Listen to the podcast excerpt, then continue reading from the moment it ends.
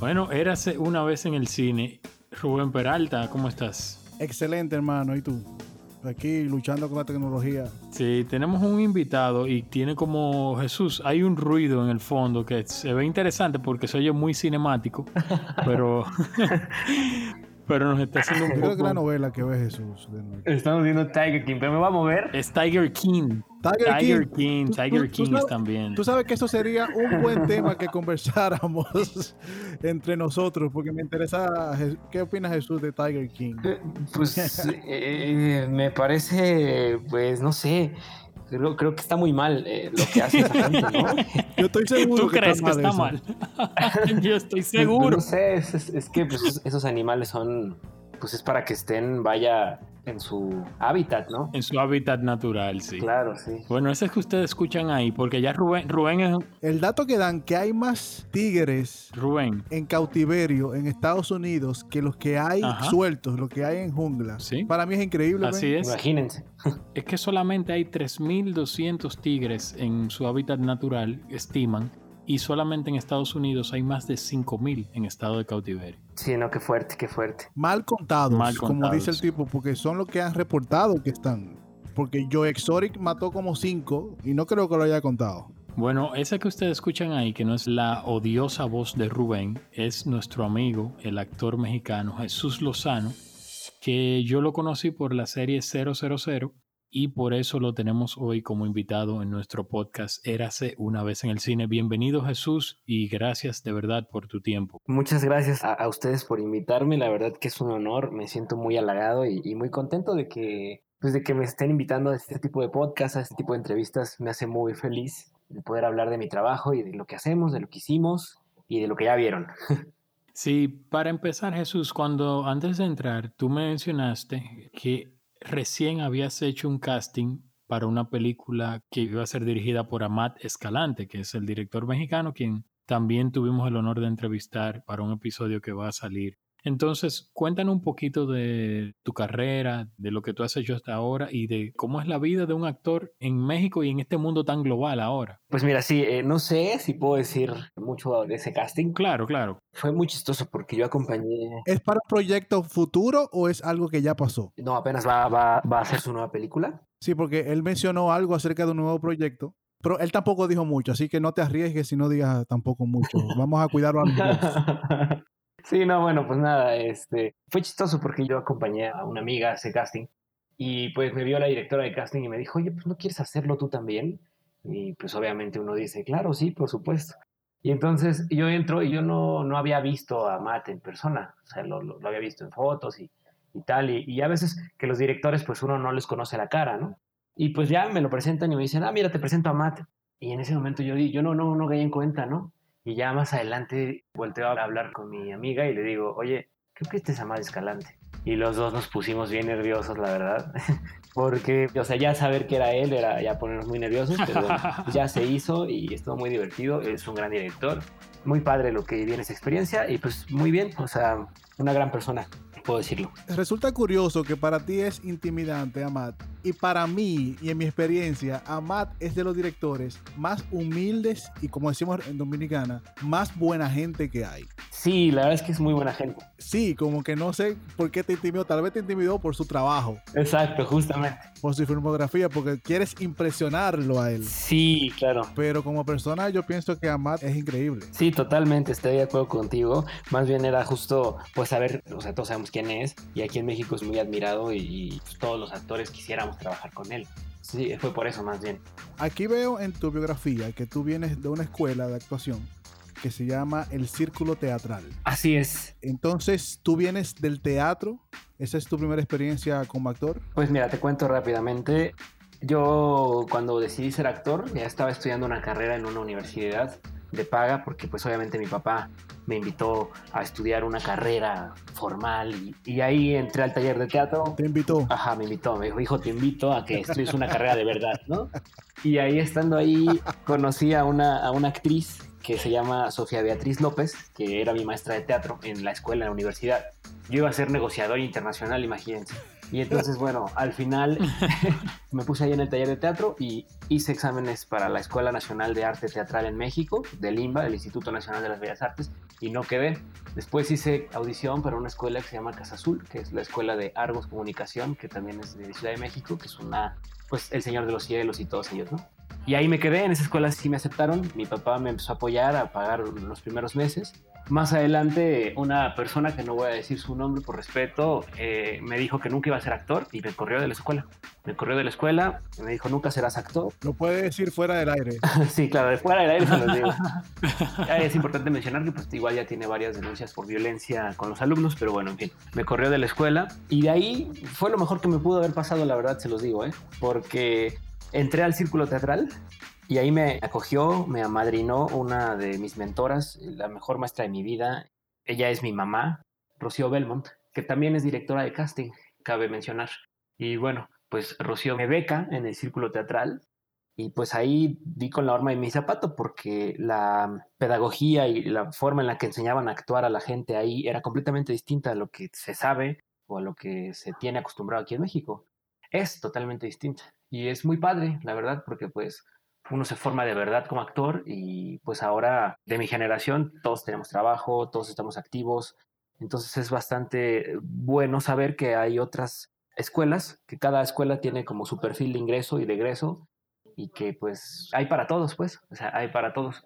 Jesús, en México la industria es, bueno, la industria mexicana está a años luz de muchas otras de la región, pero ¿Está muy dividido o hay gremios de actores que son exclusivamente de telenovelas y televisión y los que son actores de cine? ¿O es todo un solo gremio? Y si hay, vamos a decir, dos bandos, como que, bueno, yo trabajo acá, tú trabajas en el otro bando, si hay una división muy marcada, ¿cómo es eso? Pues mira, yo lo que pienso, o sea, sí, cuando era muy joven, iba empezando en esto, pues sí se veía, se notaba mucho y mucha gente te advertía eso, ¿no?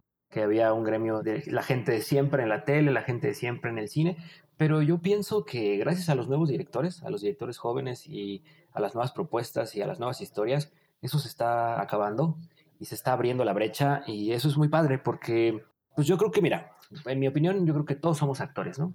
Tanto los que hacen televisión, telenovelas, como los que hacemos cine, los que hacemos teatro, ¿no?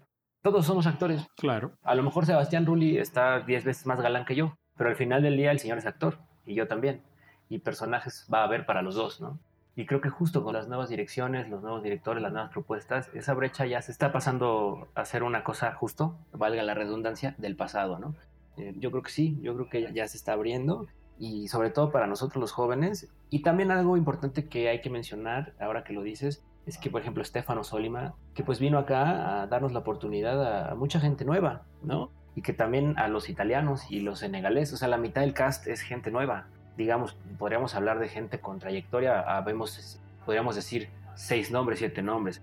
Harold, Diego, Andrea, Dane, quien te gusta, Gabriel Bryan y, Adriano Chiarmada, si acaso, ¿no? Y todos los demás somos actores nuevos, actores jóvenes y pues la verdad es que yo estoy muy agradecido porque pues es trabajo para todos y se abre la puerta para todos y el sol sale para todos. Y creo que ya se está acabando eso que mencionas y esperemos que pronto deje de ser una constante ya en la industria mexicana y en la industria mundial. Es bueno aclarar que Jesús se refiere a la serie 000 de que dirige Estefano Solima. Así es.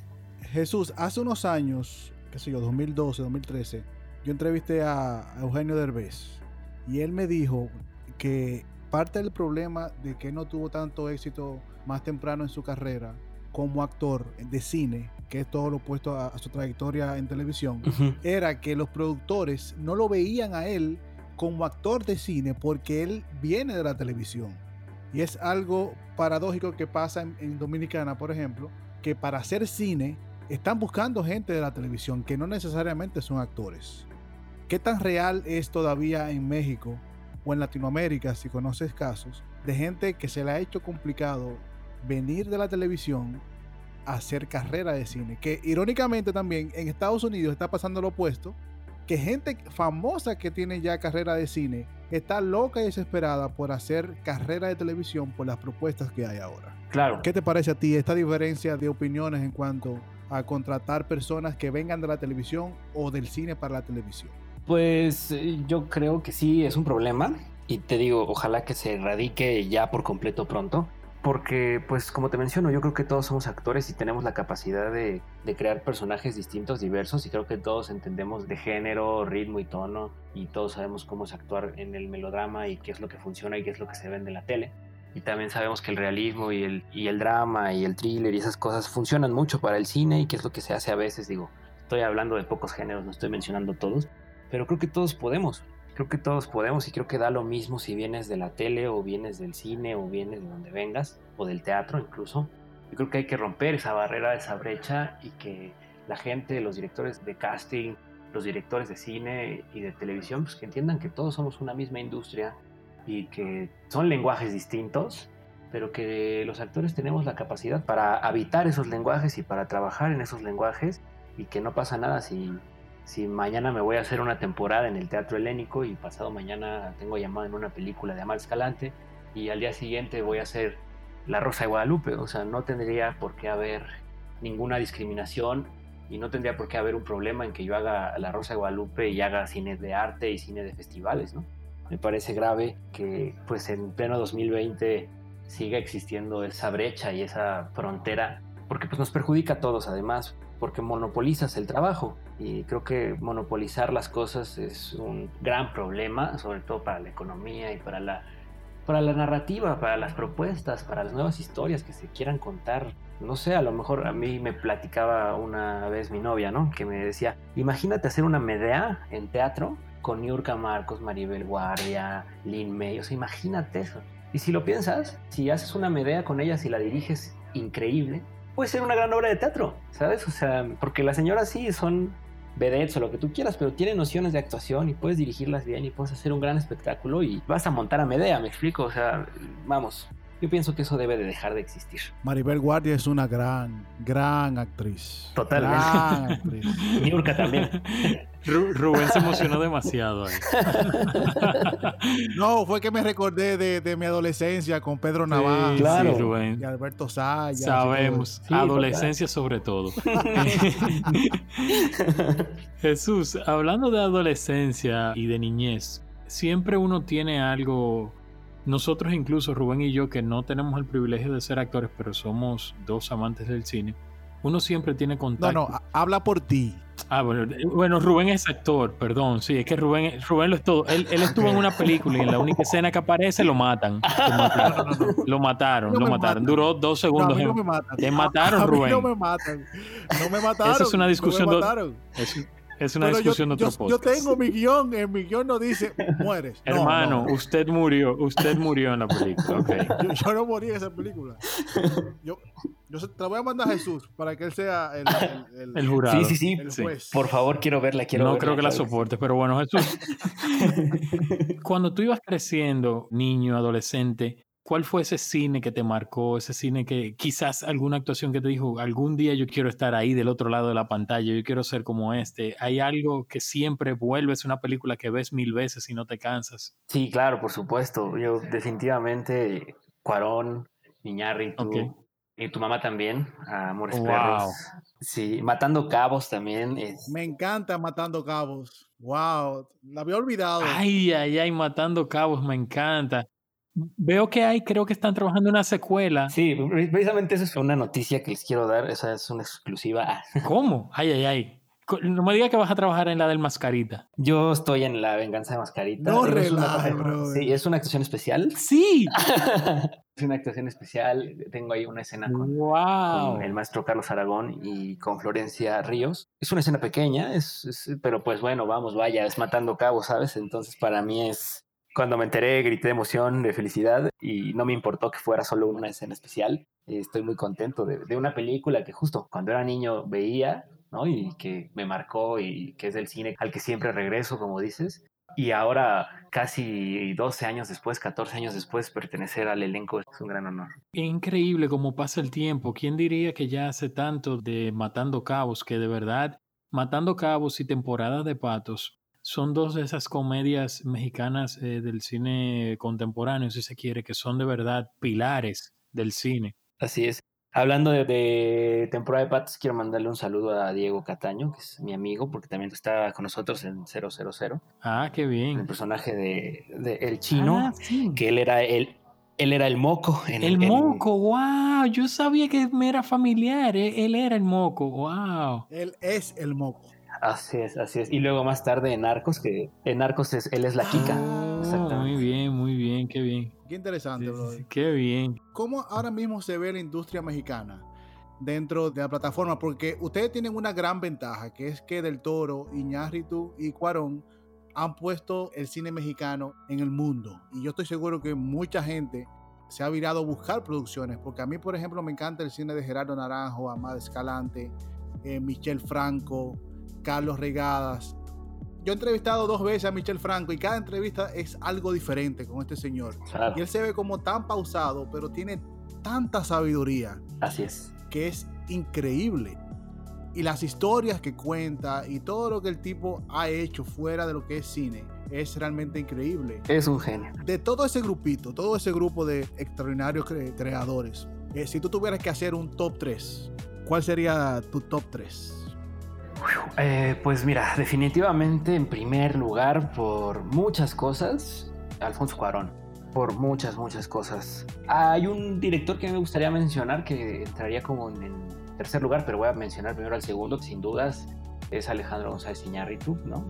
Y en tercer lugar es un director eh, relativamente nuevo, no está nuevo, se llama Isaac Esban. Ah, sí, de terror. Sí. Yo lo sigo en Instagram Sí, me fascina su cine. y me resulta muy interesante lo que él hace. He visto dos de sus películas Sí, claro. y me resulta interesante la propuesta que él tiene. Y no sé por qué no se habla mucho de él. No, ni, ni yo. Y fíjate, o sea, ganó Sictis ya varias veces. Creo que justo con sus dos películas ha ganado Sictis. Pues me parece como que no ha sido del todo homenajeado como se lo merece. ¿Cómo es el nombre nuevamente? Que no lo conozco. Isaac Esban. Ok, lo voy a buscar. es muy bueno, Hugo. Hace un cine maravilloso. Es cine de terror y de género. Así es. Pero es un cine, no es un cine de ese que sigue la fórmula del terror. No. Él ha tomado un poquito de riesgos en contar sus historias. Yo he visto dos, él tiene como cuatro películas, creo que son. Y me resulta muy bueno el cine de él. Qué bueno que lo mencionaste, men. Qué bueno que lo mencionaste. Sí, yo creo que es mi top 3. Y obviamente, bueno, pues ya. Michel Franco también creo que ha sido muy loable lo que ha logrado en los últimos años. Amat. O sea, el cine mexicano está muy bien. Y ojalá pronto me toque trabajar con alguno de ellos. Sería un honor. Jesús, háblanos un poquito de 000, obviamente la serie que me llevó a ti, y de qué ha significado eso para ti. Yo quiero también que tú me hables de eso y de algo que dijiste con relación a la película del Mascarita, La venganza del Mascarita, de roles pequeños. ¿Crees tú que para un actor hay tal cosa como roles pequeños? No creo eso, más bien eh, me expresé mal, quiero corregir. Más que un rol pequeño, me parece que es un rol especial o una actuación especial, que es, es- es cortita, es chiquita, es poco tiempo, pero vamos, o sea, estás ahí y eso es increíble. Como nos decían en la escuela y lo comparto, no hay personajes pequeños, entonces corrijo lo dicho anteriormente, es una actuación especial. Y bueno, de 000, ay Dios mío, pues es que es una serie que me ha cambiado la vida por completo, ¿no? Ha tenido pues, cosas que no me esperaba, o sea, que ustedes me contactaran, Ujú. que me escribieran, pues, son cosas que uno no se espera, ¿no? Que Stephen King halague la serie en Twitter y diga que es de lo mejor que ha visto en el año, que duda mucho que va a encontrar una serie que la supere, son cosas que pues, uno como actor, en el fondo de su corazón, pues sí quiere escuchar, ¿no? De su trabajo y sí, y sí quiere que la gente hable bien y le guste lo que hace, sobre todo. Pues me ha cambiado la vida, me parece que es un proyecto muy, muy ambicioso, muy correcto, muy bien logrado, muy redondo, que plantea las cosas desde otra perspectiva y que justo rompe con muchos clichés para mi gusto. Pensaríamos que el malo es el que tiene botas y sombrero y un cuerno de chivo, Sí. pero creo que en la serie te puedes dar cuenta de que más que bien o mal, no, no hay buenos y malos. O sea, no plantea bandos, no plantea un bueno y un malo, sino más bien es gente que tiene que hacer su trabajo. Hablamos un poco de esa escena, de la secuencia del barco y el helicóptero. ¿Cómo fue ese día de rodaje Fueron semanas de rodaje para esa escena, semanas. para esa escena? Sí, esta la experiencia como actor, como persona es maravillosa. O sea, salir a las 2 de, de puerto, o sea, salir de- del puerto a las 2 de la tarde y meterte al mar abierto y quedarte ahí hasta las 8 de la mañana del día siguiente y ver el sol salir por ahí, por el mar. Ok. Era increíble, ¿no? Este, a nosotros nos entrenaron para la serie, nos entrenaron los militares de México. Que quiero mandarle un saludo a, Bucalo, es, es su, nombre distintivo del ejército. Si está escuchando esto, un saludo. Él fue el que nos entrenó a todos nosotros, a, a Harold, Diego, Norman, José, Eric, Noé, Mauricio, eh, él fue el que nos preparó para esta serie. Que lo hizo muy bien, porque ustedes parecen militares. Sí, estuvo increíble, su trabajo es impecable. Y bueno, bueno, era muy chistoso porque yo les decía de broma a, la gente de producción, oiga, pues déjenos subir a nosotros, ¿no? O sea, nosotros bajamos a rapel, porque para eso nos entrenaron. Y pues obviamente se reían y me, me volteaban a ver con cara de, de, que cállate, no sabes lo que estás diciendo. Pero pues obviamente uno se, se, prende, se emociona y dice, yo quiero subirme, yo quiero bajar a rapelo. Es imposible hacerlo porque eso era una escena muy peligrosa, pero muy sabrosa, la verdad que una experiencia maravillosa, maravillosa ver ahí, escuchar, estar, compartir el barco con estas personas. Eh, creo que era un barco de ucranianos, si no mal recuerdo. Los camarotes, eh, pasear por ahí, estar ahí. O sea, me pasé dos semanas ahí y se volvió a mi casa el barco y la verdad es que pues nada, era muy impresionante, muy padre. Entonces esa escena pues obviamente está en cortes y ya. Los que subieron, los que bajaron a rappel y luego subieron, todos son dobles de riesgo. Sí, son stones, todos fueron los stones. No, no lo dejaron. No, no, no, nos dejaron hacerla nosotros. no, estábamos muy emocionados de querer hacerla, pero no, nos dijeron que Jesús, ¿qué te parece, qué te parece esta nueva promoción de las plataformas? Porque 000 es una producción original de Amazon. Es una plataforma netamente de streaming online. ¿Tú crees que este tipo de producciones viene a darle más trabajo a ustedes, más promoción? ¿O crees que es una moda que va a durar unos cuantos años y ya va a desaparecer? Mira, qué bueno que preguntas eso, es muy importante. Creo que ahora, justo en el momento con esta pandemia y todo lo que estamos viviendo, eh, más que una moda, pues se está convirtiendo ya como en una cosa de uso regular de uso común. Ojalá que no se quede en la moda, ojalá que no se quede ahí. Ya lleva varios años esta industria de las plataformas, ya sacó Disney su nueva plataforma. Ojalá que haya más, para que haya más competencia, para que haya más contenido. Y pues yo creo que es, es televisión, o sea, al final del día es la nueva televisión a través de Internet y a través de las plataformas. Ojalá que no se quede en la moda y ojalá que la televisión pueda evolucionar a, ese nivel y que podamos seguir trabajando todos. Yo creo que está muy bien, y creo que es eh, una gran oportunidad para que la gente nos conozca, para que nuestro trabajo pues viaje a otras partes del mundo. A mí me parece un acierto y ojalá que haya más competencia, que se genere de verdad una industria en todo el mundo en la que todos podamos ser partícipes. ¿Es fácil para ustedes con la cercanía con Estados Unidos, para un actor en México, es fácil colaborar con la industria norteamericana o no es tan sencillo estar en ambas aguas?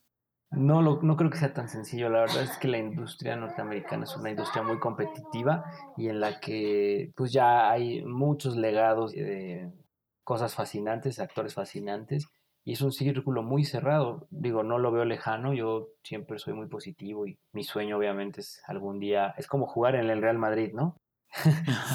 bueno, para mí sería el Barcelona. Ah, bueno. bueno, el Barcelona, no jugar, o sea, jugar en, un equipo grande, para mí sería, digo, es como la analogía que hago. Algún día llegar a Hollywood sería como llegar a, a las grandes ligas en el fútbol, ¿no? Sería estar en un Madrid, en un Barcelona y espero que pronto pueda yo dar ese paso que lo repito y siempre lo digo, gracias a Estefano, pues di el paso más grande, ¿no? Eh, yo siempre voy a estar agradecido con ese señor por la oportunidad y por dejarme estar en 000, que me parece que es, pues sí, si me iba a decirlo, la mejor producción del año. Siguiendo la, la filmografía de Estefano, y lo comentaba cuando hablé con Harold, cuando hablamos con Harold, él tiene cierta especialidad para tratar el tema. Sí. Porque él hizo la segunda película de Sicario, que para mí funciona viene de hacer la serie Suburra también y la serie Comorra, que es una adaptación de una extraordinaria película y la serie está a la altura de la película. Y su filmografía básicamente es enfocada en el mundo del narcotráfico o de las mafias. Él, él tuvo alguna conversación contigo previo a, a que diga, ok, este papel es tuyo. Yo quiero que trabajemos esto de esta forma es una visión diferente que tú viste de él a lo que ya tú has visto fuera del cine de Scorsese, del cine que ha contado historias de cáncer en series de televisión y, películas famosas como La del Padrino de Coppola.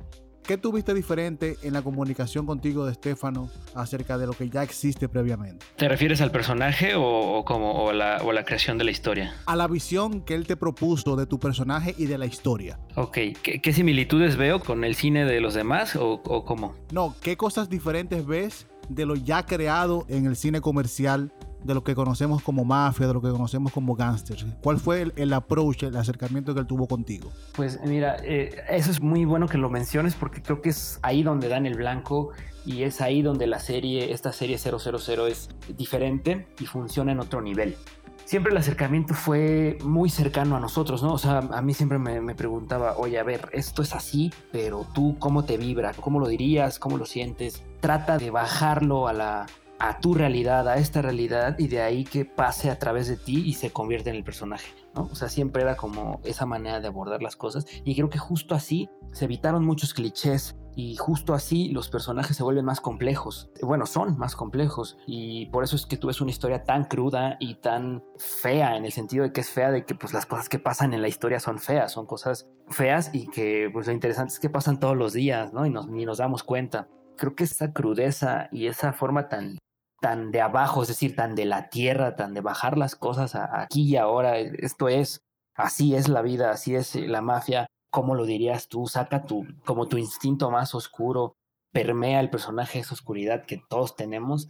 Que fue el gran acierto de Estefano y también de los otros directores, de, de Janus Metz y de Pablo Trapero, que lograron que nosotros conectáramos con esa cosa interna, esa maldad interna que todos tenemos y logró también hacer este distanciamiento y evitar los clichés y que sea la serie así tan cruda y tan ruda, pues, o sea, creo que ese fue el acierto y creo que eso es lo que lo diferencia de, los demás y lo que hace único su trabajo. Si bien en la foto, pues, se ve mucho de su estilo, ¿no? También Paolo Carnera hizo un trabajo increíble. Romain Lacobrais en el episodio 3, 4 y 5 es impresionante como cada cuadro es una pintura. O sea, creo que es un equipo muy redondo y Estefano supo armarlo muy bien y supo conectarse con nosotros y hablar con nosotros y bajar las cosas y pues es lo que tú ves. Me da mucha curiosidad cómo es trabajar en una serie de televisión con varios directores, porque cada director obviamente tiene una visión y una personalidad diferente a la hora de plasmar su idea. ¿Cómo es trabajar en un episodio con Trapero y en otro con otro director y otro director y Trapero vuelve? ¿Cómo es esa dinámica? Porque a mí me da muchísima curiosidad. ¿Cómo ustedes como actores tienen que adaptarse a estas visiones diferentes? Sí, es muy padre también que menciones esto porque así fue, ¿no? O sea, yo lo, lo que pienso, ¿no? O sea, con Estefano lo que yo sentí era una cosa de conectar más con mi interior, te digo, con esta cosa como densa, como de mi maldad interna, que él te invitaba a conectar con eso. Y en cada escena me sentí muy, eh, muy poderoso, muy dentro de la historia en el guion, muy haciendo lo correcto, sin hacer spoilers, ¿no? Muy haciendo lo correcto. Luego vino la parte de Janus y me entré en un conflicto yo como persona también, porque su manera de llevarme ahora a él y de decirme, mira, esto es así y mira, esto es así, y entonces te van a matar y entonces piensa que te van a matar y cómo mirarías a alguien que te va a matar, pero no caigas en el cliché, pero es siente el miedo, pero es un militar. O sea, como que todas esas preguntas, pues él te preguntaba muchas cosas, ¿no? ¿Cómo lo dirías tú y cómo lo harías tú y desde dónde viene y esto y lo otro y la fregada? Era muy distinto a todo lo que Estefano había planteado, pero al mismo tiempo era muy similar. ¿Me explico? Y eso pues obviamente te mete en el personaje y te crea un dilema de verdad. Y luego con Pablo yo me sentí más conectado con la parte física, no tanto con lo interior, sino era más bien de aguántala. Hay una secuencia que van a poder ver ahí en donde hacemos un montón de ejercicio con un montón de jóvenes soldados en el episodio 6 y entonces aguántate cuatro veces ese plano secuencia, porque era un plano secuencia enorme de 20, 30 minutos, ¿no? Y aguanta las lagartijas y conectar con esa cosa física que está también en tu cuerpo era muy interesante, porque el personaje ya se movía desde otro lugar, ¿saben? Ya no se movía desde su interior. O sea, justo con, con Pablo era como si el personaje hubiera salido ya de su interior y ya no le importara nada. O sea, como si ya fueran personajes que ya no tenían nada que perder y solo el cuerpo habitaba y solo el cuerpo hablaba.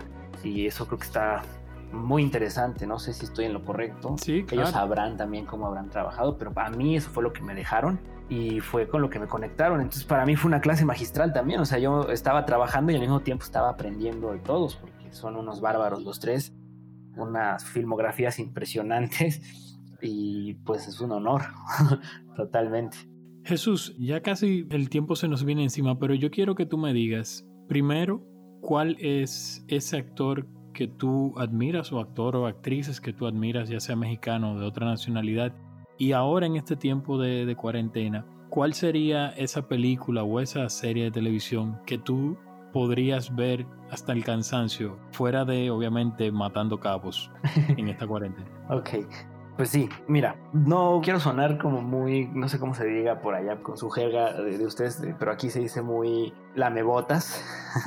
Sí, sí, es similar, similar. No, no, quiero sonar lamebotas, pero la verdad es... Nosotros decimos lambón, nosotros vamos más a la palabra corta y fuerte. no, no quiero sonar lambón, pero, pero yo creo que, que de mis actores favoritos, pues Obviamente, eh, uno de ellos es Diego, ¿no? siempre se lo he dicho, Diego Cataño, Harold, lo admiro mucho. Claudia Pineda, que me parece que el trabajo que hizo en 00 fue impresionante, impresionante, de verdad. Bueno, Hernández también lo admiro mucho. Eh, yo creo que él, Silverio Palacios, por decirte alguien más, ¿no? Eh, Joaquín Cosío, Diego Luna, Gael, vamos, vaya, más o menos por ahí serían mis actores favoritos. Claro. Y la serie que podría, te voy a decir dos, ¿no? Obviamente porque una es, sí. vamos, vaya, la tengo que decir porque estamos hablando de ella y esa es 000, la podría ver 30 veces más, porque además es increíble. Y hay otra que estoy viendo ahora en Netflix que se llama Baby, que también es una serie italiana. Okay. Es un poco más eh, como un drama adolescente, una cosa así. Pero fíjate, la estoy viendo porque estoy aprendiendo italiano Ok. Y está interesante, está muy interesante. ¿Estás aprendiendo italiano por algún papel, porque te gusta o porque piensas explorar el mercado de cine italiano? No, Estefano lo manipuló. no, mira, lo que pasa es esto. Lo que sucede es que gracias a 000 yo tengo manager en Italia ahora. Ok. Ella se llama Giorgia Vitale y me dijo que por favor aprendiera que que eso nos iba a abrir más las puertas por allá. Y estoy totalmente de acuerdo, ¿no? Ya hablo inglés, ya hablo español, es, hora de... Es hora de hablar italiano. Bueno, yo parlo italiano ahora. Y ahora el, próximo papel sería con Paolo Sorrentino. ¿Con quién, perdón? Paolo Sorrentino. Si no has visto La Grande Belleza o The Great Beauty, en inglés le pusieron, debes buscar esa película ahora y ver esa película. Pues yo pienso que es de lo, de lo mejor que se ha hecho en el cine en los últimos 10 años. Sí, la voy a ver ahora mismo. Sí, sí. Es un genio Pablo Sorrentino. La grande belleza y de los hermanos Taviani está... César debe morir. César debe morir. Debe ser el ejercicio más estimulante cinematográficamente hablando de los últimos 15 o 20 años. Porque, bueno, no, no, no, no te quiero dañar la experiencia porque yo fui virgen a ver la película y lo que yo salí fue flotando de esa experiencia. Sí, Exacto. De verdad. ¿Y cómo se llama el director que hizo la del Papa, que tiene dudas? Se me olvida el nombre ahora mismo. Nani Moretti. Debes ver también Habemos Papa, que es un Papa que se escapa, porque lo eligen como Papa y él tiene dudas. Y todo ese viaje interior de dudas, de cuestionamientos, puede sonar aburrido, pero yo te aseguro 100% que no es nada aburrido. Nada aburrido. Es una película introspectiva increíble, es increíble. Y te puedo decir muchísimas más películas italianas, pero ahí tienes, ahí tienes tarea ya. Sí, pero ahí tienes dos recomendaciones para que te ayuden. También la voy a ver. Y no te vamos para el ladrón de bicicleta y Roma Ciudad Abierta y ocho y medio, porque es un poquito complicado. Pero empieza por ahí. Y si te enamoras del cine italiano, claro. compadre, vas a ver gran cine, porque el cine italiano, aparte de crear un estilo con, con el neorrealismo que, que abrió muchísimas puertas ahora, eh, las historias que he contado y los personajes que tiene el cine italiano. Una de mis películas favoritas es El Samurai, El Samurai. Yo esa película la veo 70 veces y ahí te vas a dar cuenta de todas las influencias de esa película que tenemos ahora en el cine eh, claro. de personajes. Sí, aunque Le Samurai es francesa, pero... Bien, sí, se me fue ahí. Sí, Le Samurai es francesa. Pero igual, de verdad Jesús, que te auguramos mucho éxito. Eh, el cine italiano, como dice Rubén, es una joya y es para ti que eres actor, va a ser una manera mucho más fácil de aprender el idioma porque ahí hay mucha tela por donde cortar. Claro, mira que la verdad que gracias, qué bueno que me dicen, yo lo haré, lo veré, yo estoy más familiarizado con el cine norteamericano y el mexicano, pero sí, lo haré.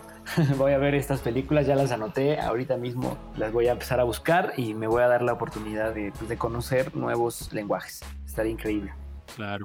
Un placer, Jesús. Mucho éxito. A las personas que te quieran seguir en redes sociales, ¿cuáles tus redes sociales? Sí, tengo nada más por ahora, bueno, Facebook, el personal, que me pueden buscar como Jesús Lozano.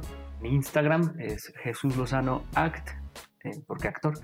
Y en Twitter, Jesús Lozano Act 1. Ahí, nada más. Casi no tuiteo muchas cosas porque no tengo muchos seguidores, entonces vayan a seguirme para poder estar en Exactamente.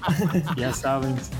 Busquen la serie 000 en Amazon Prime para que vean a Jesús Lozano en su rol de gordo, ¿verdad? Así es, es correcto. Y un placer, Jesús. Gracias por tu tiempo. Amigos, recuerden que Érase una vez en el cine está aquí y ahora más que nunca en estos tiempos de pandemia para que puedan escuchar nuestros episodios en cualquier plataforma de podcast. Será hasta la próxima. Muchas gracias, Jesús, una vez más. Jesús, gracias.